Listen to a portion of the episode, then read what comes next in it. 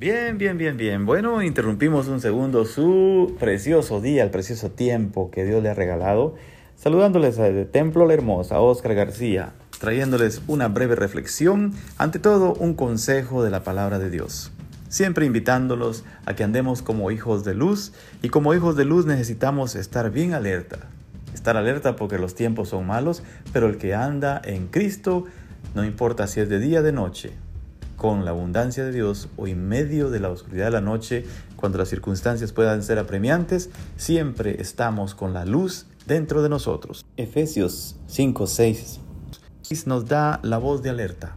Los tiempos que estamos viviendo acá en Estados Unidos son tiempos cruciales y nosotros como los de la tribu de Isaacar tenemos que estar apercibidos qué es lo que ha de suceder y pues la palabra preciosa que es lámpara a nuestros pies y una guía especial en nuestras vidas nos aconseja en este momento, nadie os engañe con palabras vanas, porque por estas cosas viene la ira de Dios sobre los hijos de desobediencia.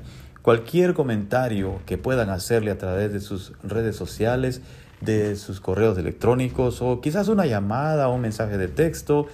Por favor, analícelo, filtrelo, no se deje llevar por ninguno de esos tipos de comentarios que no le desvíen su atención ni participe usted en ningún comentario extra que pueda comprometer su integridad física, su libertad.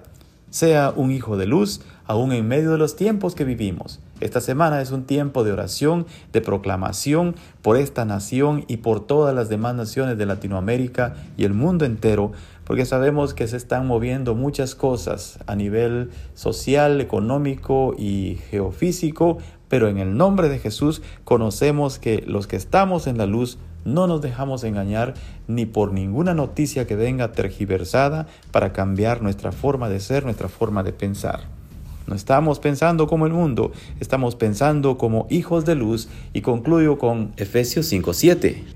Todos, aprendamos esto. No seáis pues partícipes con ellos. Seamos de una sola pieza, de un mismo color, en Cristo, proclamemos y que sea conocido el conocimiento de Cristo en nuestras vidas. Dios les bendiga.